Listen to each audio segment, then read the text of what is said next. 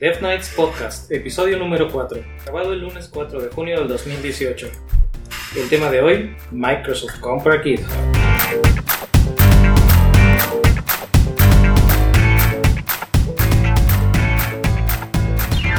Hola a todos, yo soy Eric.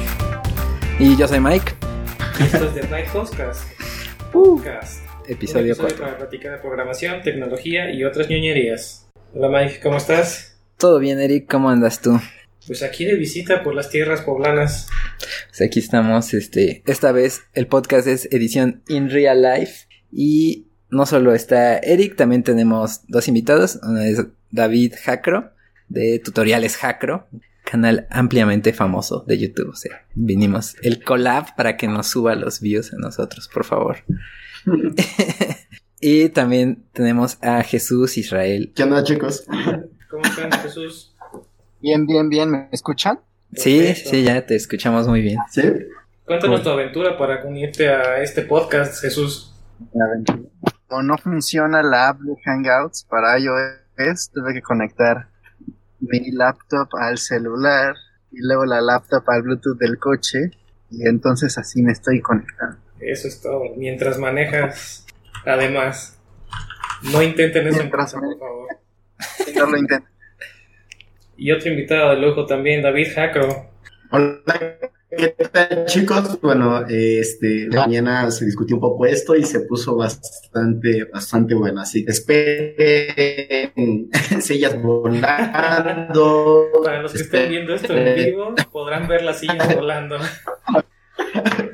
Para los que no podrán verlo en la repetición o escucharlo. Muy bien, pues empecemos con, con un poquito de los temas, porque esto se nos va a alargar con tanto invitado de lujo. Primero tenemos comentarios y sugerencias de nuestros episodios, episodios anteriores. Mike, por ahí vi que ya estabas usando Bash Scripts. Sí, ahí medio estaba tentando el lado oscuro con lo que me contabas.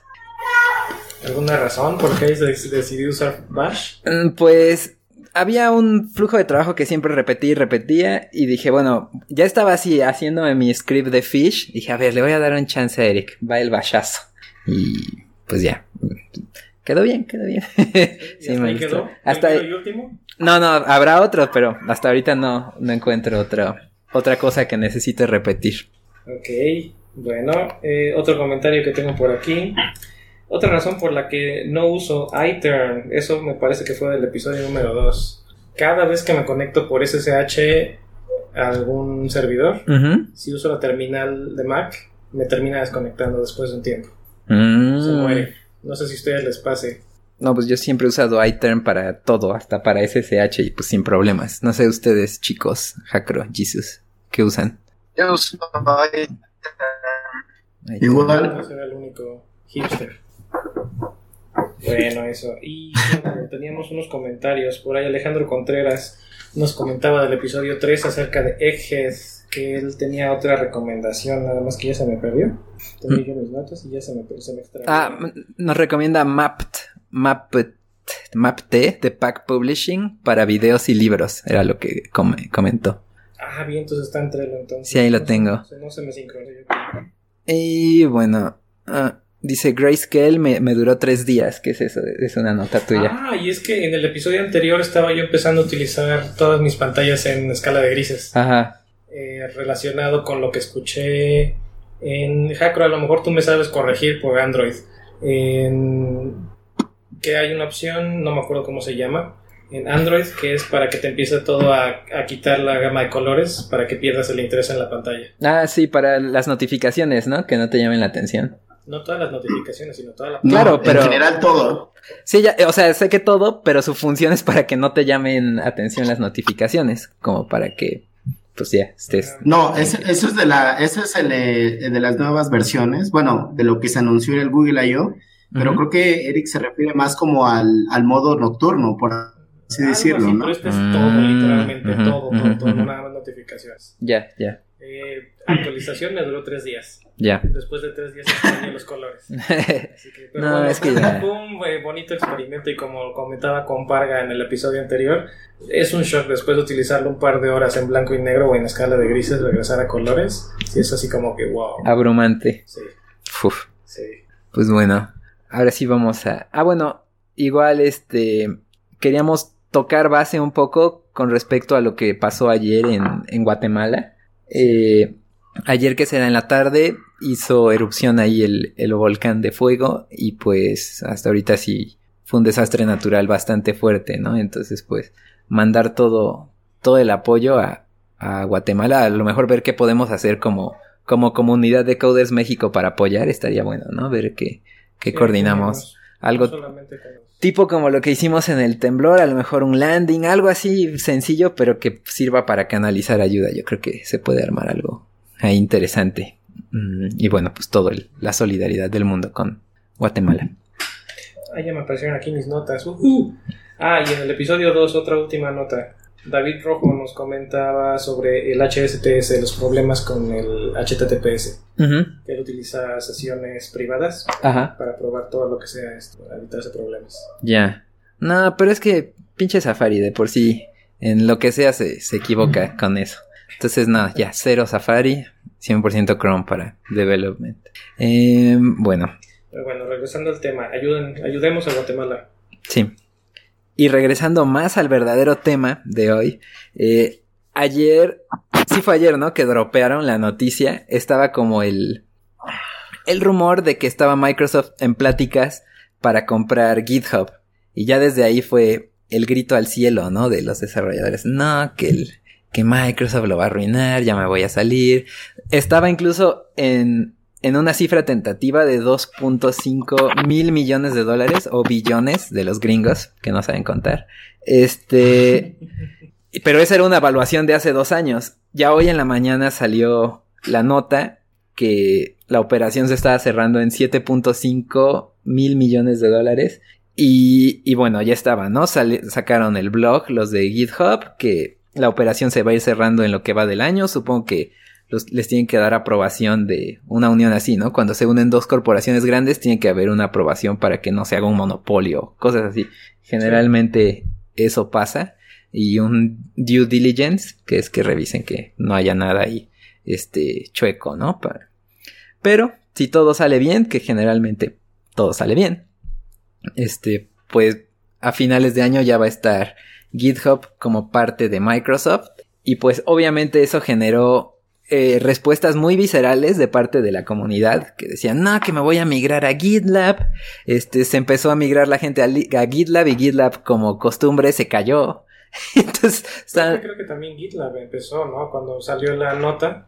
O cuando se claro, o sea, empezaron ellos a aprovechar y empezaron GitLab fue, vénganse para acá, vénganse acá, los de Bitbucket igual, este, y sí, y bueno, entonces teníamos ahí una serie de, de opiniones, eh, de hecho, esta mesa redonda está formada a, grosso modo por decir que Eric y a mí, pues nos da un poco igual que Microsoft haya comprado a GitHub. Pues son cosas que pasan diario en el mundo corporativo, empresas compran empresas. Y por otro lado tenemos este a nuestros invitados, Jesús y, y No, no, no, no. O sea, es que es ah, importante tener los dos, los dos puntos de vista para que esté sabroso. Eh, tenemos eh, Jesús y Jacro que ellos están en contra, pues desde cuestiones éticas o de filosofías, como diría, diría Eric, es como si te notas comprar a, este final, a, no sé, a algo, ¿cómo habías dicho Jesus? No, no me acuerdo, pero estuvo bueno esa analogía. O sea, como si, sí, o sea, yo no es, no es que esté en contra, o sea, no, no puedes estar a favor o en contra de lo que ya pasó. O sea, bueno, técnicamente no termina de pasar lo que, lo que creo, o sea, lo que el, punto que yo digo es que sí va a traerle, eh, o sea, un aspecto negativo a, a GitHub porque el, el, grupo de usuarios de GitHub es mucho más consciente de a quién le pertenece lo que están usando que el grupo de usuarios de Facebook. Decían, por ejemplo, en la mañana lo comparaban como, bueno, cuando, ven, cuando vendieron WhatsApp o cuando vendieron, no sé, cualquier otra startup, sí, pues la gente que usa WhatsApp pues realmente no le importa de quién es WhatsApp, ¿no? O sea, son todo el mundo. Pero la comunidad de developers es mucho más consciente de, del producto que están usando, además de ser el producto base de desarrollo GitHub. O sea, todo el mundo sabe a quién le pertenece, quién es el CEO, quiénes son, cuáles son los repos insignia de GitHub. Y lo que yo decía era que, o sea, le va a traer algún aspecto negativo a GitHub porque los valores de marca de GitHub y de Microsoft en la mente de la comunidad tech eh, son muy opuestos. O sea, la gente ama GitHub y la gente odia Microsoft. A quien le duela, o sea, es lo más cierto del mundo. No todos crecimos odiando Windows. Todos estamos usando Unix porque odiamos Windows, ¿no? Creo que estás Y los que no estamos Jesús. este, somos, o sea, se cuentan con los dedos de las manos en la comunidad tech. Ahí está la aceptación de Microsoft. ¿Quién, ¿Quiénes de nosotros tenemos Windows Phone? Nadie. Entonces, una marca tan... Date, mamá. No, o sea, es un producto completo porque era de Microsoft. Cuando era Nokia tenía más aceptación que cuando fue de Microsoft. Eh, Eso sí, eso es que la marca completamente opuestos en Pero- cuanto a lo de Git. Hay que Pero- que Microsoft tenga el poder o que sea un monopolio. Eso ya es como que tema de, o sea, es un tema muy largo. Lo que yo digo es que las marcas, los valores de las marcas son opuestos y en la mente de los developers está opuesto y por algo salió esta eh, este éxodo de proyectos hacia Bitbucket y hacia GitLab y a otros proyectos. Creo que, bueno, a la, a la manera en como lo puedo ver yo también es como si fuera un poco conflicto de intereses, porque es igual, o sea, no significa que Microsoft eh, sea como el villano, realmente eh, creo que corrigió su camino, a mi, a mi parecer, antes sí era como súper, súper ah, corporativo a morir y como que le echaba mucha ahí, eh, mucha grilla a lo que es el tema del open source, creo que cambió lo que es el CEO, mejoró muchas cosas, como que abrazó Mm. a parte de la comunidad, pero sigue justamente lo que es ese como un poco marca o estigma y yo al menos no lo veo por la parte, por ejemplo, de Windows, yo tendrá como 6, 7 años que dejé de ocupar Windows totalmente, es más por el hecho de la misma empresa, como, como, como lo comentan, ¿no? Creo que en lo personal ah, no, no se me hizo como una buena ah, decisión. Claro, que si empezamos a comparar y como lo veía en algunos hilos de Reddit y también como en unos comentarios de unos amigos que, ¿qué preferirías, no? Que fuera lo que es el que lo haya comprado o Microsoft o Oracle, pues definitivamente Microsoft, ¿no? Sí. Pero poniendo lo que son estos polos, ¿no? Eh, pero al final de cuentas, creo que lo personal yo estaría como, bueno, yo estaba como más tranquilo, por así decirlo, y más seguro, sabiendo que GitHub no pertenecía a una de estas gigantescas empresas y que era como independiente, entre comillas, eh, de estas empresas y que todos jugaban, lo estaban como en una armonía. Pero ahorita que ya se inclinó la balanza a lo que es una empresa como lo que es Microsoft, siento que por ahí van a empezar a salir cosas que no van a ser como del agrado de la comunidad, más aparte todo el background negativo que tiene Microsoft por ser Microsoft. Eh, por ahí van a salir cosas que realmente no van a gustarle a la comunidad. Y otra cosa muy importante, y tiene totalmente la razón el compañero, es que eh, creo que justamente como el tema de la misma orientación de la empresa, creo que no, no está como relacionada tal cual, aparte pues de que Microsoft ha tenido como uh, diferentes como tropiezos a lo largo de lo que es el, el, la adquisición de diferentes empresas, al menos esa es una opinión personal. Exacto. Eh, por ejemplo. Sí, o sea, esa es como un poco la perspectiva que tengo y bueno, también otras que, al menos por ejemplo, la, la, la, opción como lo que es GitLab, en lo personal a mí se me hace muy buenísima desde mucho antes de que esto pasara, pero bueno, no sé qué. Yo voy a ir a la comunidad un con lo que voy a decir. A ver, vas. Empezando por Hacker. Dicen que es un problema de la forma. Bueno, se me olvidaron las palabras exactas, así que discúlpenme si les, si les cambio las palabras, pero. Dale, dale. En pocas palabras, Microsoft tiene un ideal completo, completamente diferente y valores que no van de acuerdo a la comunidad. Uh -huh. Y ese es uno de los grandes problemas. Y esta misma comunidad que no quieren a Microsoft, generalmente o quieren a Apple o quieren a Google.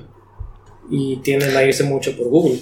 ¿Y qué opinan entonces acerca de todos los problemas de Google, de todo la, el uso de los datos de sus usuarios, eh, todo el, el, esta empresa que se encarga de hacer marketing en cañón con, con, la gente que usa Google, de no tener ese respeto a la privacidad?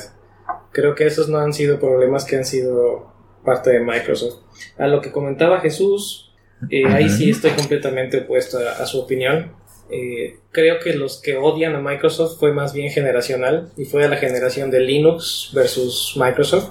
Eh, fue esa, esa época cuando estaba Bill Gates No, yo soy usuario, fui usuario de Windows por mucho tiempo, fui usuario de Linux por mucho tiempo, he sido usuario de, de Apple por mucho tiempo y la verdad es que no le veo ningún inconveniente usar a ninguno de estos. Eh, entonces, no. Había dentro del post que publicaron en Microsoft, eh, viene, viene un summary, viene un resumen al final donde marcan tres oportunidades principales que ellos vieron a, a meterse con, a comprar o a meterse en esta adquisición de GitHub. Uno, el hacer el... Lo voy a leer en inglés y luego trato de traducirlo. El Empower Development and Developers at Every Stage. En pocas palabras, darle ese poder extra a los programadores en cada etapa del desarrollo, desde la planeación del código hasta mandarlo a producción. El segundo, acelerar las ventas y el acelerar el uso a nivel empresarial de GitHub dentro de la empresa. Porque sí, actualmente hay el GitHub versión empresarial, pero no tienen el mismo alcance y no tienen el mismo nivel de ventas que obviamente va a regresar en más dinero para la plataforma. Y el tercero era el traer las herramientas de Microsoft a un nuevo set de developers. Muchos de nosotros ya lo estamos viendo con Visual Studio Code. Es uh -huh. una herramienta de Microsoft que es open source y... De hecho es de los repos con más estrellas en, en GitHub. Y creo que hoy por hoy Microsoft es el contribuidor de código número uno en GitHub. No tengo el dato, pero no lo dudo. Estoy casi seguro que sí. Y bueno, al final de eso, sí, eso es cierto, ¿eh? tienen también un, un breve párrafo donde hacen hincapié que reconocen la responsabilidad que tienen al estar haciendo esta adquisición y que de, dentro de sus compromisos, por llamarlo así, es mantener ese developer first, o sea, los programadores están primero, el mantener o el dejar que GitHub opere de forma independiente, no absorberlo y decir a GitHub bye bye y ahora nos vamos a llamar Microsoft, Microsoft Hub o Microhub o como lo quieran llamar. Ajá, en eso quería tocar porque sí, efectivamente, estábamos hablando. ¿Cuál dijo Jesus? Que uno que integraron así muy puercamente. Este. Bueno, un ejemplo de. Pero también hay ejemplos de empresas que ha, que ha adquirido y que ha dejado que sigan operando. Como fue Minecraft. Eh, y como fue Link, Link, LinkedIn. LinkedIn. Entonces, este. Esas siguen, o sea, siguen con su propio branding, todo. O sea, si tú estás por fuera ni te enteras que son de, de Microsoft a lo mejor y absorben alguno de sus tecnologías core para usar en otro lado, pero muy por separado, ¿no? A lo mejor y algo de GitHub entrará a, Azure o y algo así, pero yo pienso que no va a pasar eh, más allá de eso. Y igual, ¿no? Ahorita estas como migraciones masivas, a mí en lo personal se me hacen muy como cuando tipo que en Facebook cambiaron el diseño y te dices, ay, regresen el Facebook, ya me voy a salir. Y, sí, sí, y Facebook sigue creciendo, ¿no? Más gente que nunca. Creo que es lo mismo. Aparte, piénsalo de esta manera. ¿Cuántas compañías no siguen usando, por ejemplo, Backbone, jQuery, Angular 1? Porque qué hueva migrar y ya cuánto le invirtieron. No van a migrarse a de GitHub a otro lado por exactamente lo mismo. Eso es lo que yo pienso. Este, Igual, este, NPM, que es lo que le empodera, pues todo lo que es este JavaScript, el lenguaje dominante de, del mundo, pues todos los repos de NPM están en GitHub. Entonces también si quisieras de veras migrar todo NPM a otro lado, pues también está canijo. Lo cual a la vez me hizo pensar, o sea, ya conspiratoriamente, una siguiente movida de, de Microsoft sería comprar NPM no, y ya, GG's. GitHub, o, perdón, NPM no depende de GitHub. Ya sé que no, pero, o sea, tú puedes subir tu código como quieras. Pero la verdad es que casi todos ponen en el 98, 97% están hosteados en, en GitHub, ¿no? O sea, van como que de la mano. No quiere decir que no se pueda, de hecho, tú puedes hostear tu código en GitHub, decir que está en, en NPM y subir otra cosa completamente diferente al paquete, ¿no? Hasta hay un post de Medium de un güey que habla de cómo haría phishing haciendo precisamente eso. Pero va más allá de eso, ¿no? O sea, eh, es lo que yo pienso. Eh, Jesus es que, se quedó sin pila. Es... Dale, dale. ¿Sabes cuál es el, el tema que hace la diferencia aquí? Eh, como lo que comentaba Jesús, es que no se tratan de usuarios normales, por así decirlo. ¿no? Se trata de lo que es un sector bastante específico y sobre todo es un sector que conoce muy bien lo que están haciendo y que saben las posibles repercusiones que pueden salir de ahí, ¿no? Creo que eso también es un poco la diferencia, claro, también es un poco de paranoia, ¿no? Del hecho de que, de GitHub y que, este, digo, los que sí ya son muy extremos es como de que van a copiar mi código y cosas así, ¿no? Eh, creo que más que nada, bueno, al menos en lo personal, esa fue decisión personal. Eh, yo decidí empezar a migrar justamente mis repositorios y bueno, acabo, quiero aclarar algo que yo sí tengo varios repositorios, no es como que nada más tenga un repositorio y así, sí tengo varios repositorios y de hecho actualmente pues estoy trabajando en unos proyectos open source por ahí. Eh, saca, saca el dato, el dato. Número, número. números, números. No, no recuerdo cuántos tengo, pero sí tengo eh, bastantes este, ejemplos por ahí. También proyectos que ya están construidos. Los últimos son de Android. Pero bueno, más que nada la, la, decisión de migrar fue una que realmente yo, por ejemplo, yo ya había trabajado con GitLab, pero fue un poco por el hecho de que no me migré en ese momento por cuestión de que, bueno, pues estoy bien con GitHub, no he hecho nada malo, estaba un poco, este, eh, mala onda que, que, te fuercen de cierta manera a hacer open source porque el hecho de que pagues, muchos no van a pagar, entonces es como que o libre o libre, ¿no? Pero decía, ciertamente eso es conveniente porque así obligas a, los desarrolladores a soltar código y demás. Como de que, ok, quiero quedarme con ustedes, son buenos, pero podrían mejorar. Me gusta mucho la, la filosofía que tiene GitLab, el cómo surgió y demás. Pero justamente este movimiento que hizo, y no es porque este, yo anteriormente haya sido como un hater de Microsoft, eh, creo que no me gusta, no me gustó para nada, no me siento muy cómodo el saber que eh, GitHub, que bueno, es justamente esta plataforma que nos ayuda a todos nosotros, ya pertenezca a una así corporación gigantesca y sobre todo, así sea Microsoft, sea Google, sea, este, bueno, Alphabet, como quieran nombrarlo, sea ahora con lo demás, no me, no me da como esa confianza de saber que ya la balanza se inclinó. Para mí GitLab era como alguien neutro que le servía a todos y ahorita el hecho de que ya lo adquiera lo que es una empresa que claro lo va a potenciar y le va a hacer mil y un cosas, está perfecto, pero en lo personal es algo que no termina de cuadrarme, no termina de darme como comodidad y creo que la, gota o la pieza que definitivamente empezar a, migrar a lo que es GitLab, este, todos mis repositorios van a migrar para allá y de ahí fuera todos los ejemplos que vaya haciendo van a estar en GitLab. Porque bueno, aclarar que no solo es por el, ¿sabes qué? Este Microsoft que compraste a GitHub, te voy a, castigar, que realmente pues a ellos les, les, vale un pepino, ¿no? Si me voy o no. Pero es más como la comodidad que yo siento al saber que, por ejemplo, GitLab, ok, tiene sus fallas, pero la verdad es que tiene muchos pro y cosas que GitHub, al menos yo en lo personal, nunca vi que hiciera y que ahorita que lo adquirió Microsoft no lo va a hacer aún más, ¿no? Por ejemplo, cuando de hecho, yo lo mencionaba, cuando... Ajá. De eso quería hablar, o sea, GitLab o sea, sí, sí se cae GitLab, eso es verdad. Se cae, en, en mi experiencia, no sé, de 6 a, a 12 horas al mes. Así, en, en, en promedio tranquilo, ¿no? El GitLab de tier gratis casi siempre ha estado muy, este, o sea, no tiene tan buen uptime, ese es un hecho. Eh, ha tenido igual sus escándalos, de eso que les pasó que borraron, este, todos los repos como de un intervalo de dos horas, ¿no? Creo que se fueron a la mierda los commits. Sí, eh, han pasado cosas, ¿no? Con GitLab. Yo también tengo bastantes repos eh, en GitLab por lo mismo, ¿no? Más cuando hago algún trabajo de freelance o así, pues ahí lo tengo porque tiene los repos privados gratis, ¿no? Ese es una...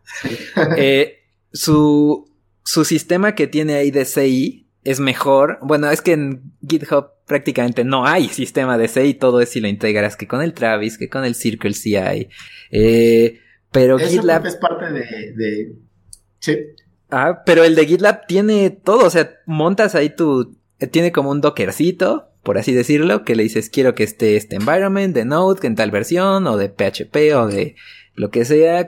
Y haz esta cosa, ¿no? Para hacer los tests. O para hacer deploy igual a páginas estáticas. Que hablando de eso, eh, GitLab Pages desde siempre tuvo eh, en dominio custom y con SSL gratis, ¿no? Cosa que GitHub apenas puso. El SSL.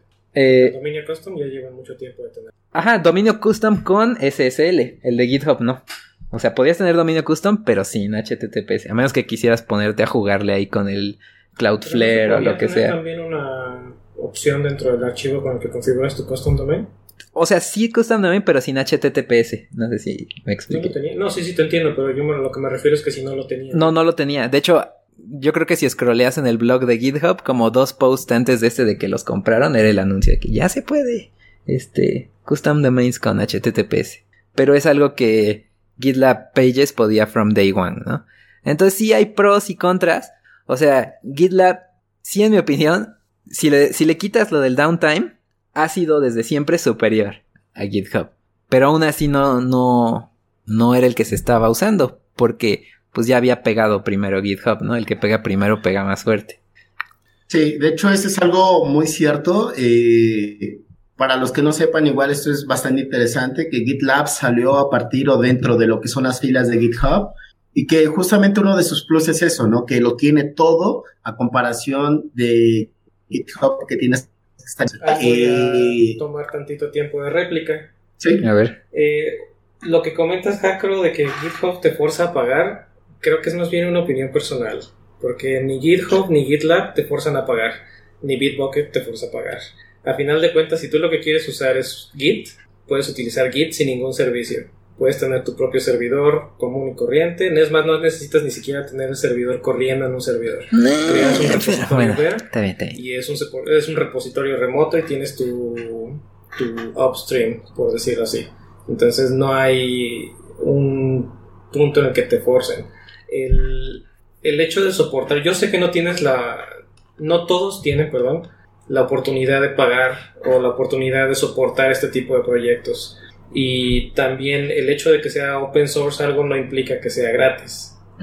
Entonces, yo soy muy de la opinión que si tengo la oportunidad, tengo, tengo el privilegio de poder soportar a quien está desarrollando un programa o quien está desarrollando un servicio, definitivamente lo voy a hacer si me está siendo útil y me está ayudando a mi productividad.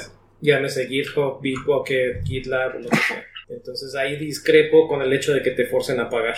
Y también discrepo con No, o sea- de que el hecho de que GitHub, GitHub esté con una compañía ya no va a tener avance.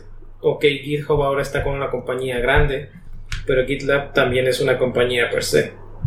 Y si en un- algún momento Apple o Adobe o el mismo Oracle dicen, ah, pues ahora vamos a comprar a GitLab para hacer la competencia de Microsoft, ¿qué va a pasar? Uh, y eso es más probable porque, pues, sí, yo pienso que GitLab económicamente podría estar más apretado que lo que llegó a estar GitHub. Que GitHub nunca, no estuvo Es que- apretado, pero obviamente son menores números. Es que, ¿sabes cuál es el detalle? Eh, más que obligarte, porque digo, eh, mensualmente te cobra 7 dólares, no es mucho realmente, 7 o 4 dólares, no recuerdo muy Sí. bien. El hecho es que a veces, por ejemplo, muchos de los desarrolladores, y eso nos pasa a todos, que a veces tenemos un proyecto que es como que estamos haciendo pruebas y o estamos haciendo un freelance y realmente es como de que, ok, pues son cosas que a lo mejor no quiero que vean, no porque sea como el top secret, sino más que nada porque sé que estoy haciendo cosas que no debería, ¿no? O a lo mejor cosas así. O no estoy haciendo bien mi código porque por tiempo y después lo tengo que eh, hacer en refactor y cosas así.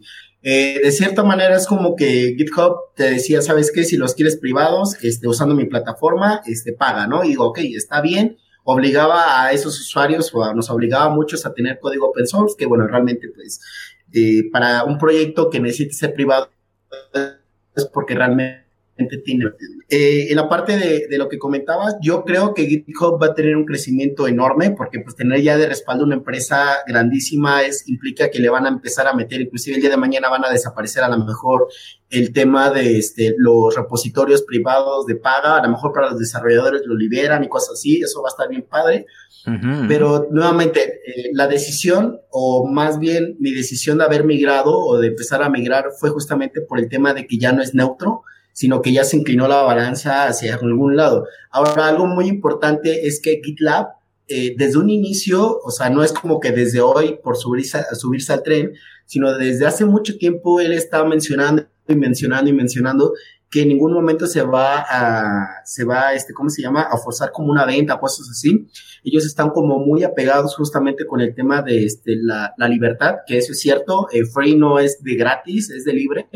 Entonces, este, creo que el, tema como de GitHub, filosofías GitHub, GitLab, es más como el tema de qué tan libre eres, eh, a mi parecer, GitLab es mucho más ah, open, así tal cual. Entonces creo que es como parte más como de comodidad, de decir, ¿sabes qué? Pues yo quiero estar contigo porque pues por esto y por lo otro. En lo personal ha sido por el tema como de la filosofía, el tema de que han sido como muy abiertos, súper abiertos en momentos buenos y en momentos muy malos, ¿no? Cuando otras compañías eh, seguramente se hubieran aguardado como los trapos sucios y ellos definitivamente lo que hicieron fue como decirle, ¿saben qué? La regamos, el, el güey que la regó y que borró las cosas no lo vamos a despedir. Yo hablo de lo que es el incidente justamente que pasó cuando borraron Sí, todo, sí, sí, ¿no? sí, sí. Y, y este güey que hizo el error no lo vamos a despedir porque errores son humanos y vamos a seguir trabajando y ahí ponían el live. Inclusive apenas que justamente pasó lo del anuncio de Microsoft, eso fue como una, una pequeña puñalada, así como un beso de Judas, porque este, hicieron el anuncio de GitLab como diciendo, oye GitHub, qué padre que te adquirieron y nosotros vamos a seguir siendo libres, ¿no? Algo así como, como que algo así fue como su anuncio. Eh, igual fue, fue como muy curioso el, el- los movimientos que hicieron, porque el primero o de los primeros fue justamente el, el homepage de lo que es GitLab, justamente aparecía como, el de migrar a, Git- a GitLab, que es bien fácil con un botón. Eh, también otra de las cosas que hicieron fue justamente crear la cuenta eh, de Twitter y también el hashtag eh, de migración GitLab. Ujú. Ajá, y otra cosa que hicieron que a, mí me dio risa, pero estuvo muy padre, es que así tal cual hicieron el anuncio, pasaron un poco de este minutillos o horas y lanzaron en su canal de YouTube lo que es un video tutorial de cómo migrar de GitHub a GitLab. Entonces, estuvo muy padre, aparte de que a mí me parece muy interesante como todo el movimiento que está teniendo ahorita la comunidad de desarrolladores, más que nada como del lado de GitLab, de cómo están llegando así muchos usuarios de, un solo golpe, cómo están escalando todo. Inclusive ayer el CEO de la empresa estaba en un live y estaba respondiendo preguntas y estaba diciendo, ah, ¿saben qué? Estamos trabajando en esto, estamos trabajando en lo otro y la integración y bueno, hablaban de muchas cosas. Ah, eso es lo que me gusta de GitLab y es algo que creo por Microsoft va a seguir como abierto, van a seguir haciendo cosas y todo muy chévere, pero es como de que si llega a pasar algo malo con GitHub, estoy bien seguro que no van a decirlo al momento, van a tratar como de ocultar todo y ya cuando está totalmente insostenible, no sé si llega a pasar o no, eh, ya lo van a anunciar, ¿no? Y va a ser como un poco... Creo que eso sigue siendo estigma. Victorio. Microsoft, creo que eso sigue siendo estigma. Porque Microsoft, el equipo de seguridad de Microsoft, están constantemente también contribuyendo a parches y no solamente de su plataforma. Entonces creo que eso es parte todavía de la, del estigma que tiene Microsoft. Eh, y ojo, quiero aclarar que no estoy en contra de todas las personas o de las personas que se están moviendo de GitHub a GitLab. Es una opinión personal y es, están en su derecho, como tú lo dices. Yo estoy en mi derecho de decidir qué plataforma quiero usar y si estoy más eh, de acuerdo con la visión de GitLab, adelante. Si, el, si la herramienta te sirve y te ayuda a, re- a realizar tu trabajo mejor que un GitHub o que un Bitbucket o que un Git así solito, adelante. Eh, pero yo soy más acerca, soy más de la filosofía, curiosamente, soy más de la filosofía Linux, que a mí me gustan los productos que hacen una cosa y la hacen bien. Y en este caso, las veces que he probado GitLab, no lo he probado a fondo, así que no, es una opinión tal vez a medias, pero siento que al ver que se, se les estaba viniendo encima GitHub con, con todos los productos con los que se integra, ellos decidieron hacer eh, vulgarmente la expresión un jack, jack of all trades. En lugar de te- te dicen, ah, con GitHub estás bien, pero nosotros somos open source y puedes usarnos la versión open source o puedes usar la versión de paga y con, con nosotros tienes todo. No tienes que integrar con esto, no tienes que integrar con aquello. Pero al tener tanta variedad, pierdes foco. O bueno, en mi opinión, pierdes foco de qué es lo que vas a desarrollar a continuación o en qué vas a enfocar tus recursos. Al ser una empresa solamente, en este caso GitHub, o como era GitHub, de ser un repositorio colaborativo o una plataforma colaborativa de código, se enfocan solamente a eso y no tienen que enfocarse en continuous integration, en continuous delivery, sino que simplemente abren esta plataforma o esta API y le abren a la comunidad el hecho de que ellos creen mejores herramientas incluso de lo que el mismo GitHub podría crear. No es así. Sí, claro que sí. O sea, lo que comentaba, por ejemplo, de este escenario, no es como de que yo esté diciendo de que va a pasar. Digo, es solo un ejemplo. porque lo he visto, estas eh, empresas gigantescas, por lo regular, cuando pasa algo muy malo, no lo anuncian y inclusive nos llegamos a enterar meses después, ¿no? Eso es algo verdad. muy diferente a lo, que, a lo que hace GitLab, de que inmediatamente es como de, oye, nos pasó esto y estamos haciendo esto y, y está, yo siento que GitLab está súper más acercado a desarrolladores de lo que está GitHub. GitHub eh, literalmente nos ve como clientes GitLab, pues igual, pero está como más acercado, ¿no? El hecho de que si inclusive su CEO esté respondiendo preguntas y esté a altas horas de la noche y esté haciendo como diferentes cosas, da un poco como a lo personal, da un poco como de decir, ¿sabes qué? Este tipo sí nos está atendiendo, ¿no? Y no, no solo nos está viendo como eh, simplemente algo que puede escalar o, una buena adquisición, eh, nos está viendo justamente como desarrolladores y este cuate sabe de lo que este, de lo que está hablando también, ¿no? Entonces, creo que más que nada es eso. Claro, hay opiniones, ¿no? Y decisiones como de que, ¿sabes qué? Pues igual es, eres paranoico y yo me voy a quedar en GitHub, está bien. Creo que al final de cuentas también nosotros como desarrolladores no es como que todos estemos trabajando así en esos proyectos gigantescos como lo que leía en la mañana justamente de NOM, NOM que se migró a GitLab por cuestiones justamente de, de, este, de sus contribuidores y demás. Manejamos proyectos normales, por así -huh. decirlo. Entonces, el que manejes GitLab, GitHub, este, Bitbucket o lo que tú quieras, creo que no afecta como demasiado. El hecho de que yo me haya migrado justamente es un poco por la filosofía. Nuevamente, no estoy en contra de Microsoft. Antes sí era como hater de Microsoft. Ahorita ya no. Ha hecho cosas muy chéveres. Se abrió. Su CEO es muy bueno. Tiene una mentalidad que me gusta.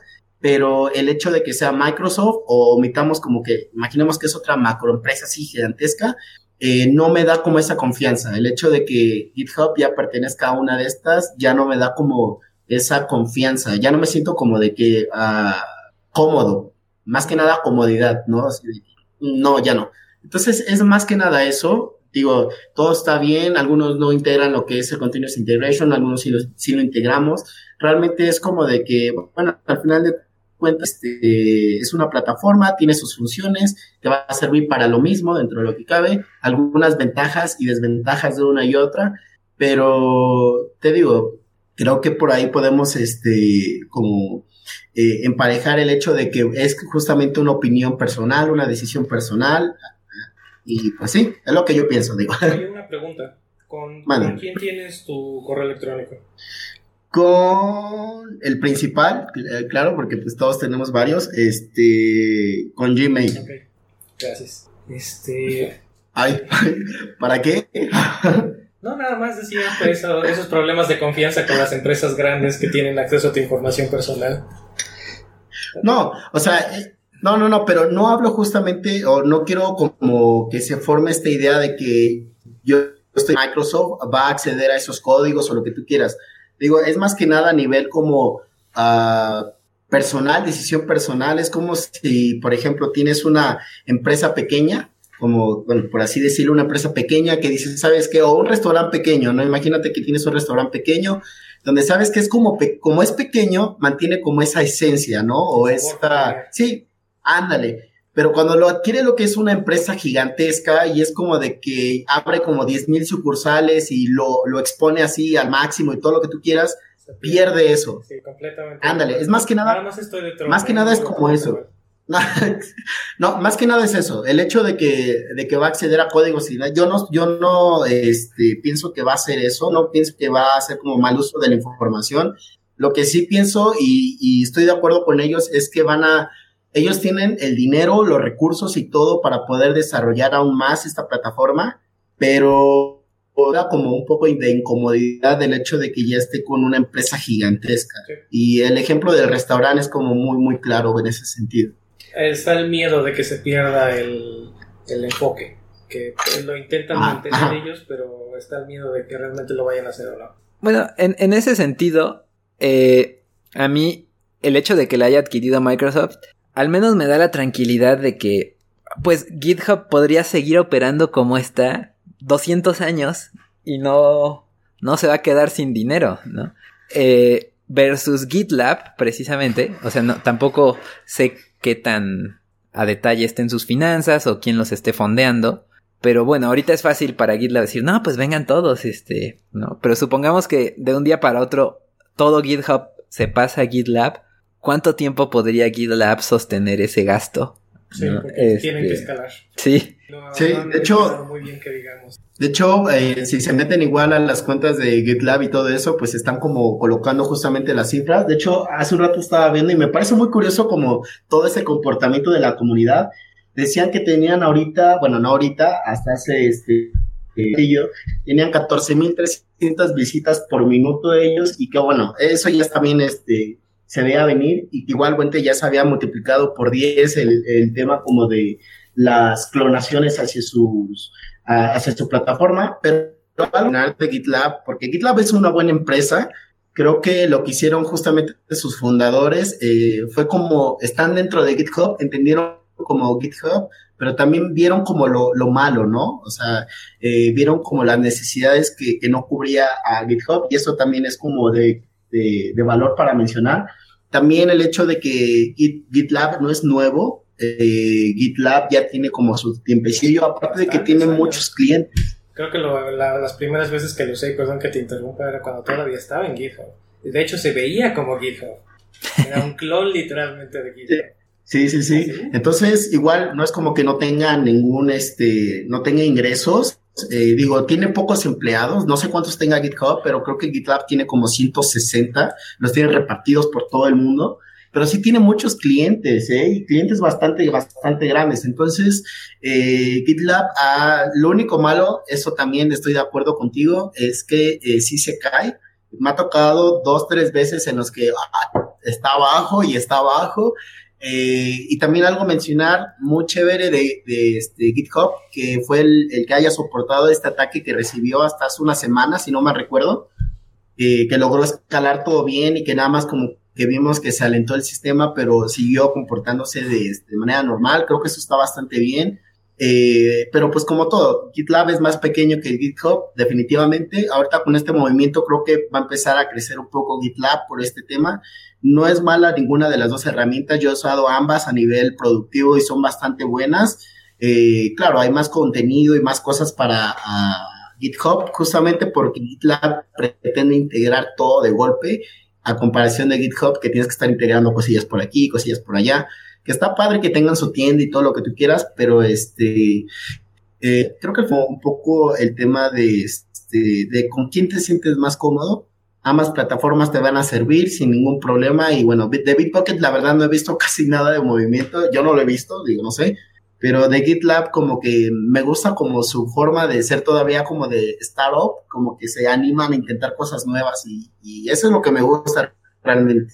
Sí, bueno, ahí retomando el tema de, de Bitbucket, ahí a Bitbucket lo compró creo que Atlassian, me Sí, parece. sí, tiene bastantes años que es de Atlassian. Y ahí sí ya sabemos, por ejemplo, también compró Jira, ¿no? Atlassian. Jira, y- Bitbucket, No, está, Hipchat. está cañón. Ahí eso sí, sí, sí, sí tienen más historial de que han tomado empresas y si las matan o las hacen feas, este, Trello, rápido. Tre- no, no mames, el Trello. Se notó luego, luego que entró este Atlassian, o sea, el home ese nuevo que pusieron. Horrible. Y fue casi casi home horrible. Y el blog post nos compró Atlassian. Puta madre. Entonces, este, no, no, no. Sí, Bueno, sí, sí, vi- sí. Habría que investigar si ese home estaba planeado antes de que Atlassian los comprara. No sé, no sé, pero no, Trello ahí igual se notó una caída y, y coincidió mucho la caída de UX y así con que los compró Atlassian. Este, y bueno, igual eso, ¿no? Recientemente, ¿qué tendrá? Fue este año o el año pasado, le, le pusieron CSS nuevo al Bitbucket, ya se ve un poco bonito, pero no, no, no, no, eh, para mí siempre ha sido entre GitLab y GitHub, eh, Bitbucket ya es como que muy Es a que, fuercitas. ¿Sabes ¿no? cuál, ¿Sabes cuál es también algo que acabo de notar y que es cierto? Creo que los desarrolladores a veces somos un poco quisquillosos con el tema como de UI y UX. No, sí, porque obvio. ustedes no me dejarán mentir, no me dejarán mentir inclusive con cambios de GitHub, solo que cambiaban lo que es el toolbar, bueno, la, la barra de repositorios de un lado, o que cambiaban los colores de algo, luego, luego, ah, ya cambió, y esto, y lo otro, y era como de, ok, no afecta en nada, es un, igual estamos muy acostumbrados a lo, lo más simple. Exactamente. Ah, eh, es lo que quiero también decir, ¿no? Que a veces somos como un poco quisquillosos con el producto que manejamos nosotros así sea un icono que cambie o que desaparezca, como que, como que nos ponemos un poco, este, ah, nos prendemos. Entonces, este, eso también hay que tomarse en cuenta, ¿no? Que igual no somos como usuarios comunes. Sí. Lo último que y, pues, sí. de, GitLab es que sí estoy de acuerdo, es una herramienta, la usé, como les decía, cuando empezaba, era literalmente un clon de GitHub y me gustó en ese entonces. Pasaron muchos años, intenté usar de nuevo GitLab, no me gustó. Definitivamente no me gustó el UI como lo comentas, Jacro. Estoy muy acostumbrado al, UI de, GitHub y no, no me llama nadita, nadita, no me ubico en, el, en la interfaz de GitLab. Y definitivamente, si es GitLab la herramienta de su elección que les va a ayudar a ser productivos, adelante. Pero no me gustó el movimiento que hicieron de mercadotecnia. Fue un PR, pero cañón. Y bueno, vamos a tener que marcar este episodio como explícito porque lo que voy a decir es que GitLab literalmente se me hizo un marketing bitch. Se colgó del escándalo de uno para sacar. Bueno, pero ya así es el marketing de hoy en día, de por sí, o sea, tienes que hacer esas cosas porque si no ya no, no. O sea, es eso para tener algo de atención. Marketing normal generalmente ya no, no sirve. Lo puedes ver en, en, por ejemplo, en los raperos, ¿no? Como se manejan, este, igual, así cosas muy, este, shocking, ¿no? Así, eh, pues fue lo mismo, ¿no? Agarraron ahí, se pusieron troleando a GitHub y a Microsoft, quedaron muy bien parados, o sea, lo hicieron bien, lo hicieron bien. Oye, y, sabes, bueno, para algo que les estaba comentando justamente en la transmisión es justamente lo del evento de Apple, que creo que terminó como de empujar un poco más a GitLab, el hecho de que este ya este, este ya está la integración de GitLab con lo que es Xcode 10. Creo que también eso eh, ayudó un poco más a GitLab justamente al otro, no, no, de hecho el mismo día, justamente hoy que se hizo el anuncio de lo de Microsoft, se hizo justamente el anuncio de lo del evento de Apple con lo del tema de GitLab y Xcode. Entonces por ahí como que, no sé, todo le funcionó o le está funcionando a GitLab, ¿no? Como que fueron sus dos días muy buenos. sí, sí, pues de repente así pasa, ¿no? Son, son tus días, este, y, y te va muy bien. Entonces, pues, sí, o sea, ahorita les toca agarrar esta ola de usuarios nuevos que yo creo que va a durar, no sé, dos, tres semanas en lo que se estabiliza. Porque así pasa, o sea, también eso pasa, a la, gente se le olvida, la gente se acostumbra, te puedes acostumbrar a lo que sea menos al hambre, ¿no? Entonces la gente se va a acostumbrar a, este, a, eso y, y ya, o sea, va a seguir la vida. Oigan, quiero hacerles una pregunta, digo, ahorita se me ocurrió.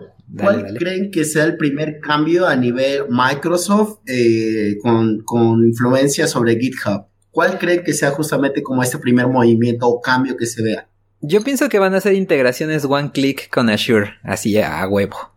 O sea, one click este deploy Azure, continuous integration Azure. Eso es algo que, que puedo pensar así a corto plazo que podría hacer Microsoft para beneficiarse. Porque, pues eso, o sea, el, mercado de cloud está sabroso. Obviamente ahorita el amo y señor de eso es Amazon.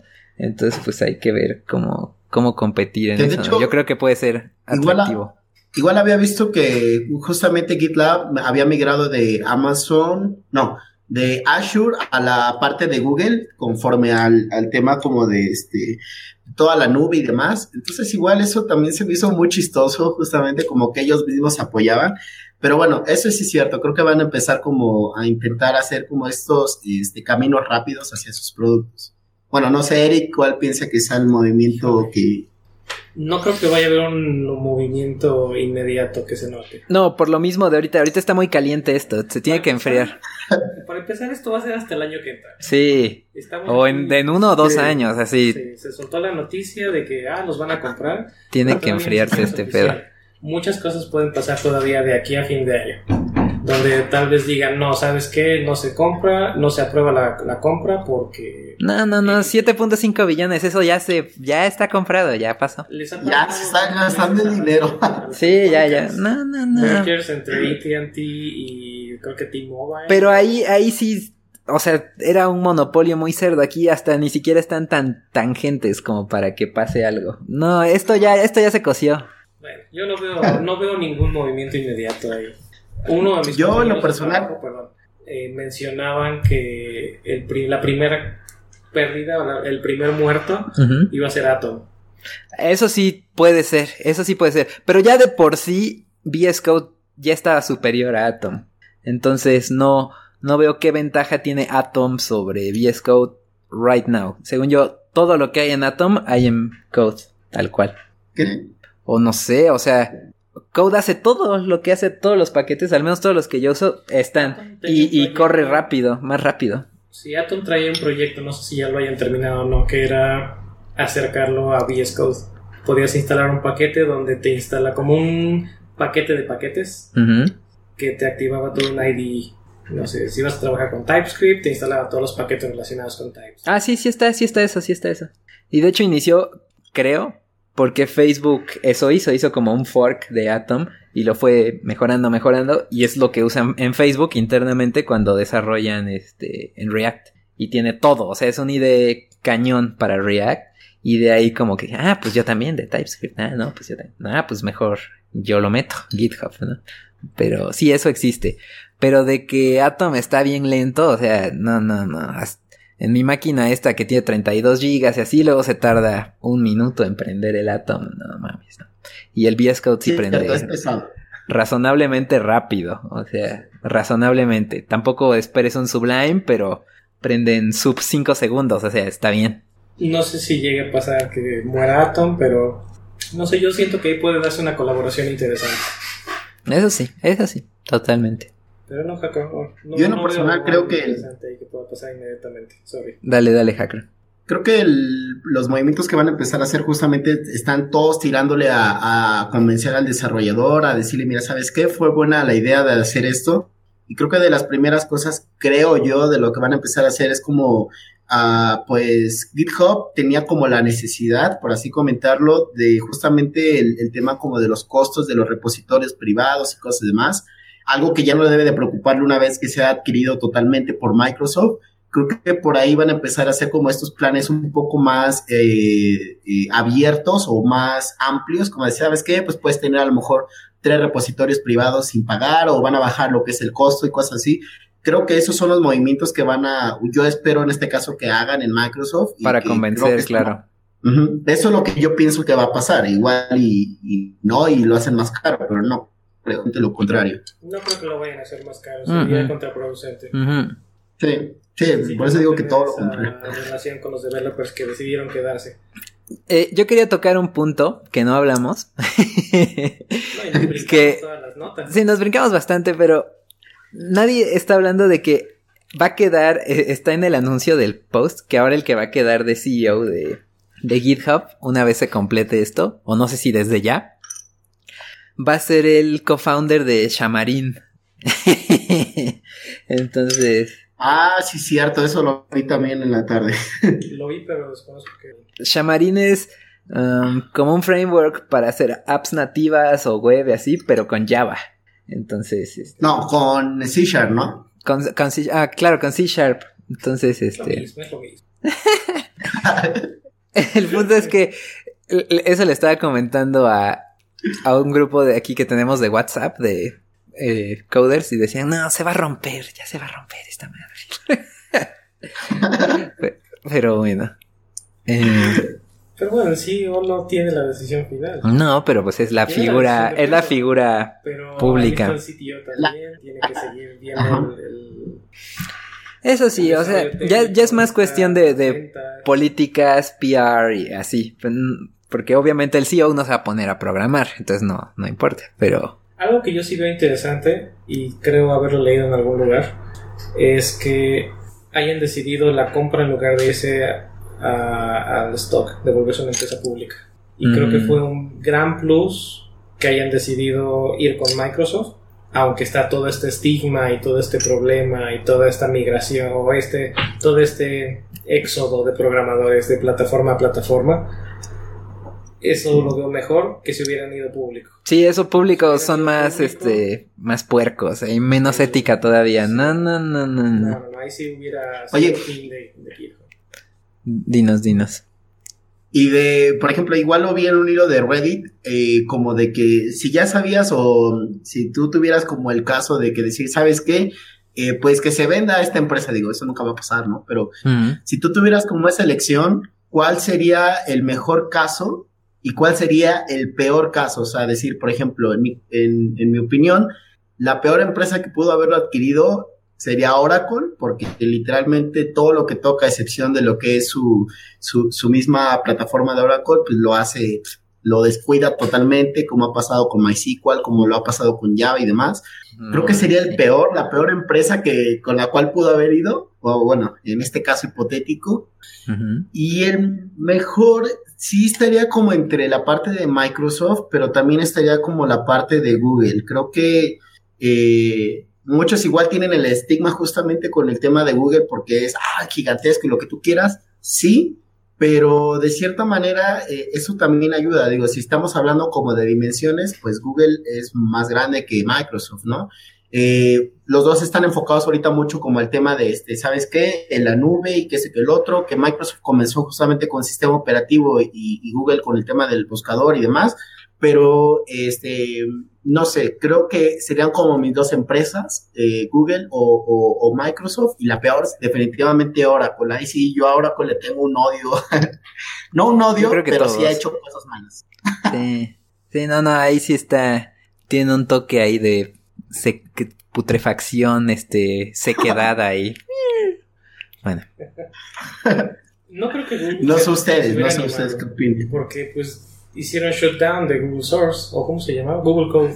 Ajá, y ellos mismos usaban GitLab. Yo creo que es que ahora hace muy interesante eso, ahora sí, es que ahora se ve más interesante a alguien que quiera comprar GitLab, la verdad.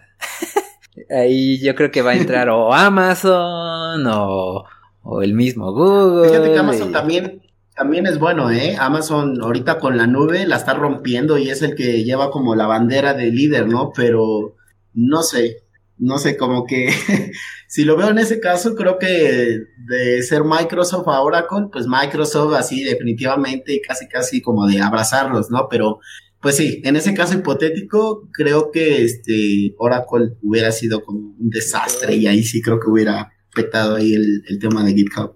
Sí, ahí sí, eso sí, totalmente. Pues bueno, yo creo que con eso vamos cerrando este tema de la, de la plática. O sea, no se buscaba decir, no, eh, eh, yo estoy bien, tú estás mal, tú estás bien, yo estoy mal, sino era más bien poner en la mesa los puntos, platicar y finalmente cada quien tiene su opinión y finalmente ninguno de nosotros tiene acciones en GitHub o en Microsoft, creo. Entonces, pues ya X. No, pues en GitHub no puedes tener acciones. Pues menos. A lo mejor. Pero qué tal que le entraste en la serie A o serie B. Ah. Bueno. No, porque entonces tienen Venture Capital. Pues casi todas estas tenían, de alguna manera metían serie A, serie No sé, eh, pero es para mí es lógico que al menos una serie A hubieran tenido. Quién sabe, no sé realmente cómo haya estado. Lo que se me hizo interesante fue la forma de la compra. Si mal no recuerdo, y corríjame si me equivoco, el 100% de los 7.5 billones es en acciones de Microsoft. Pues, ¿En serio? Yo no sabía eso. no te voy a dar cash. Te voy a dar tu, efectivo, pero en acciones de Microsoft. O sea, pero eso a lo mejor también nos está hablando de que a lo mejor no sabíamos qué estaba pasando en, en GitHub. O sea, porque eso nos habla de que estaba en una posición de debilidad en la negociación para hacer. Yo, yo lo que sé en esa parte, en esa parte de GitHub, es que ya, ya venía como arrastrando ciertas cosas desde que quitaron al CEO Sí, ya desde hace dos este, años de repente salía en el artículo de que GitHub está, este, le está cagando. GitHub, este, en, en, aprietos. GitHub en no sé qué. Este, sí, yo ya tenía esa idea. De hecho, yo tenía la idea de que GitHub venía quebrado siempre. Ya después vi, leí hoy que no, no, no venía quebrado, pero sí estaba en aprietos. Pero ahorita eso que menciona Eric, pues a mí me hace ruido. O sea, de que no cobraron nada en, en cash, indica que no tenían tanto apalancamiento en la negociación. Y aceptaron. ¿eh? O sea, sabía que tenían como conflictos por ahí por el tema del CEO, pero no sabía que había pagado. Y se me hace como un poco curioso porque es como cuando una empresa te queda mal y te dice, ah, pues te regreso tu dinero, pero sigue comprándome, ¿no? Entonces creo que igual no está tan bueno eso, no sé. Digo, a lo mejor en, en algún momento liberen como los términos. Lo leí en alguna nota, necesito buscarla, no la tengo a la mano. No, pero pues es Pero que sí, eso suena de que pues Microsoft estaba hasta acá arriba y ellos aquí abajo, ¿no? Y pues sí, a lo mejor y no sabíamos y ya estaba a punto de y ya estaban ellos mismos buscando a ver quién los salvaba. No sabemos, o sea, La Empresa- sabido, empresas vemos, pero no sabemos. dólares. eso, eso le faltó a GitHub. Si todos los usuarios donaran 200 pesos, nuestra pedidera de dinero acabaría hoy, como Wikipedia, ¿no? Que hace cada año. ah, sí. Eso, eso faltó. Y, y la foto, pero no, no, no es carismático el CEO como para salir la foto del el CEO de Wikipedia, ¿no? Que sale cada año. Dona, dona. Bueno, pero Wikipedia no tiene entonces ninguna compañía detrás. No, no, no tiene. Bueno, solo Wikimedia. No, no tiene. Foundation. Foundation. Pero por eso ellos ha- hacen eso. Pero está interesante que un producto que tiene tanto impacto no tenga ninguna fuente fija. Sí, claro. Bueno, eh, yo creo que por, por este tema de GitHub, hasta ahí la vamos a dejar. Mm, Teníamos Ajá. algunas otras notas de qué hablar, Eric. Ah, sí. Ok, saquemos las notas de Así, la semana. rápido. Sí. La primera, dentro de mis lecturas de la semana fue Mermaid. No sé si la han escuchado. No. Es una librería que también se puede usar como CLI, Ujú, que lo que hace es generar diagramas como diagramas de flujo, entre otros. También tiene, creo que diagramas Gantt, ujú. todo a través de Markdown. Ah, cool. Entonces puedes tener tu, tu repo, tu página o tu, tu sitio estático que se genera. ¿Cómo se llama el de React que comentabas? El Gatsby. Gatsby o Jekyll o cualquiera de estos que utilizan Markdown. Integrarlo con Nervy y hacer tus gráficas acá bien fancies con puro Markdown. Escribes, por ejemplo, A, flechita, flechita, B y te genera tu diagrama de flujo. Órale. Eso es muy Interesante. interesante explorarle. Otra nota interesante que se me hizo fue del creador de Node, de Ryan Doe, Ujú. o Ryan, no me acuerdo cómo se llama, cómo se apellida. Eh, así como creó Node, ahora está creando Dino, D-E-N-O, que es un engine para TypeScript. Órale. Entonces se ve interesante también. Y la última nota que tengo, que se me hizo la más interesante de todas, es eh, un blog post en Medium, me parece, que se llama UTC is enough for everyone. Right? Con respecto a fechas. Sí, con respecto a fechas, es todo un post, híjole, larguísimo, pero muy, muy interesante acerca de cómo empieza todo con una plática informal donde dice, uno de mis mejores amigos me dijo que hiciera, haga lo que haga o que hiciera lo que hiciera, no hiciera un calendario. Y lo primero que hice fue hacer un calendario. Entonces entra a detalle en toda la historia de cómo se maneja el tiempo, de dónde sale esa, esa idea, por ejemplo, de las 12 horas en el día. Ujú, Resulta que viene de Egipto. Y ujú. son 12 porque tenemos 12 falanges en los dedos. Sí, para contar este.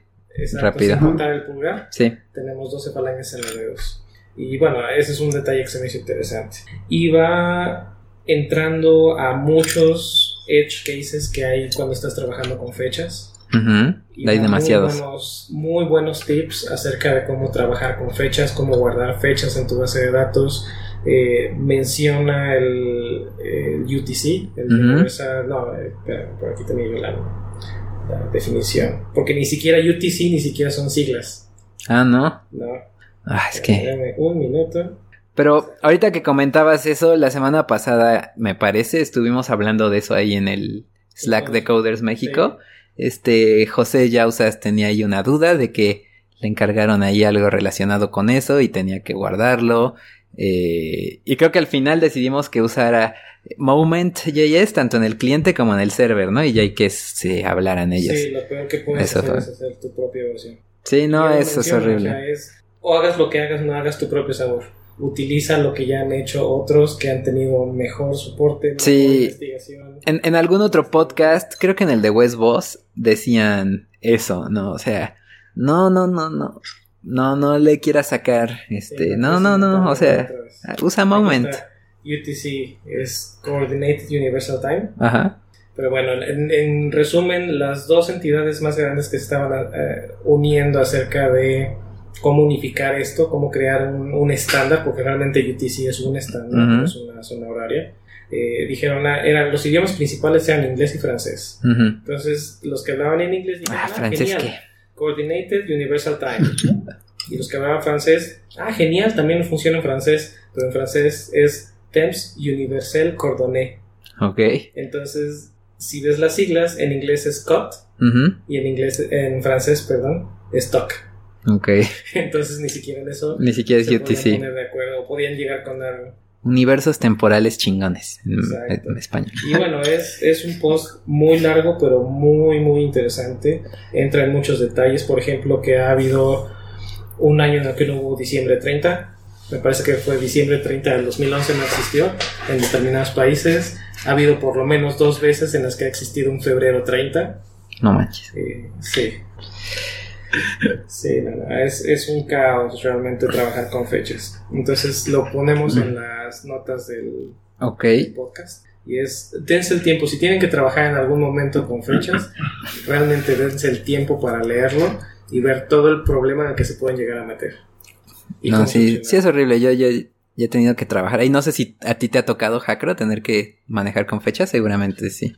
Las fechas siempre es como el dolor de cabeza de los desarrolladores. Es horrible, es horrible. ¿Sabe qué? Ahorita que me estoy acordando y que está mencionando Medium, también estaría interesante abordar el tema en algún siguiente podcast. Eh, igual de una entrada en Medium que hablaba del, así decía tal cual, el síndrome del software, bueno, del ingeniero de software, y hablaba justamente como de a qué, qué se le debe de llamar justamente un, un desarrollador de software y a qué no se le debe de, de llamar desarrollador de software. Estaba bastante interesante, digo, en algunos puntos como que sí estaba un poco radical, porque casi te pedían pensar en binario y cosas Ah, ya. Sí, estaba bastante interesante como esa eh, perspectiva. interesante abordar el tema más adelante, ¿no? En algún podcast. A ver si nos pasas el link para que lo incluyamos. Sí, sí, sí. Y bueno, yo eh, de curiosidad o así, estas semanas he estado, bueno, ya van varias veces que lo platico, trabajando casi de lleno en, en React, ¿no? Diario. Y ahora en lo que ha sido estas últimas dos semanas, no, esta semana pasada, estuve trabajando en un proyecto nuevo de React Web y eh, me puse a practicar este, con algunos conceptos que había leído, pero no los había practicado al 100. Y eh, concretamente hablando de las render props, wow, wow, wow, cambió mi mente. O sea, eso está increíble, es Mm, totalmente un game changer, las render props. Eh, para los que no sepan, eh, en React pues todo es un componente, ¿no? Pero no necesariamente todo tiene que renderear UI. Puedes renderear este... O sea, una render prop, lo que estás haciendo, en vez de renderear UI, es un componente que guarda estado, por así decirlo, un toggle, ¿no? Eh, que puede estar prendido o apagado. Entonces maneja, tiene su función que es, eh, tiene el estado, si está prendido o apagado, y tiene la función que prende y apaga. Y toma, eh, no renderea nada, lo que renderea es una función que toma como parámetros todo el estado. O sea, toma que si está prendido y toma la función para prender o apagar. Entonces ese componente pues ya no le importa cómo se vea. Y tú en otro componente más adentro puedes usar este mi componente toggle y tomo va a tomar dos parámetros, ¿no? On y toggle. Y, y tú adentro de ese puedes ejecutar ese para cambiar eh, el estado de ese componente. Y, y suena, suena así. Es muy interesante. Su- suena complejo explicado, pero es, o sea, libera tu mente porque ya no tienes que atar tu UI a tu JavaScript, por así, así decirlo, y puedes compartir, pues, funcionalidad mucho más fácil con otras personas que no tengan que estar atados a que, cómo tiene que estar el HTML, cómo tiene que estar el CSS, sobre todo eso, que luego es así, este, complicado. Entonces puedes compartir funcionalidad, reusar funcionalidad, está ultra. Y eh, hablando de eso, hay un paquete en GitHub que se llama React Plug, como plug de enchufe en inglés, plug. Y es una colección de bastantes eh, componentes de render props para hacer eso, para el toggle, para un contador, para no sé qué. Entonces está muy cool, así como puedes componer tu, tu UI, pues puedes componer tu comportamiento. Y es una filosofía muy Unix, ¿no? Solo hace una cosa y, y listo. Y Sí. Mucho- Hemos tenido, no sé si a ti te ha tocado Hackro o incluso a ti Mike en otro framework que no sea React, pero quienes hemos tenido la fortuna o desfortuna de tener que hacer componentes genéricos, pero realmente genéricos, te topas con este uso, con este caso de uso. Y este caso de uso, aunque no fue con Ember, pero ya llevo por lo menos yo creo que un año haciéndolo. Bueno, llevaba un año haciéndolo en donde eh, en una de las últimas actualizaciones de 2. punto algo, expuso una API que es muy parecida a este concepto de render props, que básicamente lo que tú haces es, eh, déjame pensar rápido, un select. Ok. Eh, vas- quieres hacer un select, pero quieres hacer un select más complejo, no quieres usar el select de HTML. En lugar de asumir en tu componente y poner literalmente tu código de, ah, este va a ser un input y este va a ser un botón y este va a ser un div para la lista que se abre y se cierra. Y en la lista voy a tener eh, tal vez divs para todos los items. En lugar de hacer eso, lo que haces es precisamente crear una API en tu wrapper, en tu componente que está envolviendo todos estos hijos y exponer esa lógica. Lo cual te permite que si tú quieres hacer un select rápido, puedes pasarle nada más el, el label y un arreglo con lo que se va a renderar adentro y el componente ya tiene sus defaults, entonces sabe cómo pintarse. Pero tienes la opción de que si tú tienes que hacer un select aquí bien raro, Custom. bien custom, el componente es básicamente te está exponiendo su API para que tú le pongas lo que quieras. Si quieres hacer un, un input, vas a poner un input. Si quieres en lugar del input un botón, puedes poner un botón. Si quieres renderear tu lista con elementos y en lugar de que sean elementos quieres meter todo un formulario adentro de esa lista, le pasas el formulario. Ah, pues sí, es hoy este. me topé con este concepto específico de, re- de React, porque ahora que estoy trabajando en Angular, tengo que hacer precisamente un componente genérico que tiene que ser un dropdown, que sea capaz de recibir lo que sea. Ya. Ya. Y estoy estaba buscando las diferentes recomendaciones para hacer advanced components, componentes avanzados o componentes eh, compuestos de componentes y entre otras cosas me topé con este approach. Mm. Ahora Claro. del lado de Angular. Ya, interesante. No, pues sí, está bueno. Yo creo que hasta vale la pena luego hablar un poco más de cosas así, de React, o bueno, del frontend moderno, todo lo que se está pudiendo hacer está interesante. Pero bueno, eh, en ese aspecto creo que ya son todas las notas que tenemos. No sé si tienes algo más de, de qué hablar, Eric. No, es todo lo que tengo. Hackro, ¿qué que nos quieres platicar? Ajá, algo. Eh, Hakro tiene su. Bueno, de hecho, él es mucho más famoso que nosotros, no sé. Él, él- él nos está haciendo el favor, la verdad.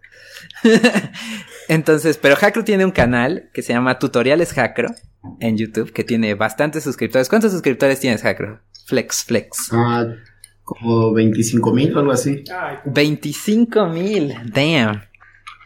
Ah, Pues sí, este. Este, Eso. nada más algo rápido. Este, en mi Twitter ya compartí, ya les compartí también por la comunidad de, de Coder. El, el IGM del, del ingeniero, bueno, del software engineer.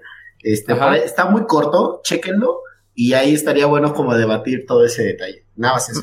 Me gusta, lo platicamos un poco en el siguiente capítulo. Este, la- tienes que guardar otra fecha, ¿eh? porque ahorita tenemos que hacer una entrevista. Sí, falta una solo para ti, Hakro. O sea, que nos platiques pues de todo lo que haces, de tu canal, de tu trabajo. O sea, hay bastante. Y, pero bueno, Sí, la verdad, sí. la verdad, muchísimas gracias por tu tiempo, Hakro. Este, estuvo muy chido contar con tu punto de vista. Hubiera estado muy bien también tener a, a Jesus, pero se le descargó el celular, me mandó mensaje. Pero sí, eh, Hakro, la- eh, muchísimas gracias, la verdad. Hackro, nuevamente, ¿dónde No, te- gracias a ustedes. ¿Perdón? ¿Dónde te encontramos? ¿Redes sociales o canales o páginas? Ah, bueno, estoy más, es- estoy más acá, eh, como David Jacro. Casi todo es de puro Android, porque bueno, yo me dedico a lo del tema de Android y es como súper activo el, ahí el, eh, mi cuenta, más que nada porque pues por ahí tengo un proyectillo que más adelante va a ser open source y que se, eh, se basa básicamente en como hacer una, una app de, para otro desarrollador. Esa es como la, la mentalidad que tengo. Ahorita pues simplemente está el core, pero el tema como del backend ya lo tengo este, hecho con Node. Entonces en mi cuenta se van reflejando justamente todos estos artículos de interés acerca de Android. Entonces igual si están interesados en, en como enterarse del desarrollo con Android, ahí estoy como eh, David Hackro y en general pues ahí me pueden encontrar y mandar mensajes personales y este, para dudas o cosas así, pues, ahí estoy disponible. Hecho. Igual Hackro está casi pues, siempre en la... Eso, Cosas México. La, la comunidad. Sí, ahí nos cruzamos. y sí. Pues muchas gracias, Hackro, también eh, por compartir todas tus opiniones, por darle esa diversidad a este mini panel. Eso, como de, encontrar como estos puntos contrarios, contrarios entre comillas, eh, para encontrar justamente como este eh, intersección este, entre ambas opiniones. Digo, yo no soy, nuevamente no soy hater, no vayan ahí crucificar los que me están escuchando. Eh, me gusta mucho todo ese tema, este, pero es más que nada como decisión personal y cada uno de ustedes es libre de, de inclusive de tener ahí sus eh, códigos en, final, final, final, final, final, si corre, final, final, y como quieran nombrarlo. no, nunca lo hagan universidades. Entonces, este, pues ya manejen cualquier este, plataforma que quieran, pero manejen el eh, tengan el manejo de versiones. Eh, eso, eso. No necesitan GitHub ni GitLab ni nada, pueden tener su repositorio local. Eso. Otro tema para otra semana. Bueno, pues listo, este ¿Te avientas el outro, Eric? Claro que sí. Death Nights Podcast se graba todos los lunes a las 8 pm hora del centro de México. Pueden ser parte del show enviando sus comentarios a nuestra cuenta de Twitter, arroba MX, o por correo electrónico a podcast arroba devnights.mx. No se olviden de suscribirse en iTunes, Google Play o RSS con su cliente favorito, visitando nuestra página podcast.devnights.mx. Mike es Sheldon en Twitter David Jacro es David Jacro en Twitter y yo soy E. Ruiz de Chávez también en Twitter. Muy bien, pues chao. Nos estamos viendo. Gracias, Jacro. Gracias. Chao. Bye. Bye.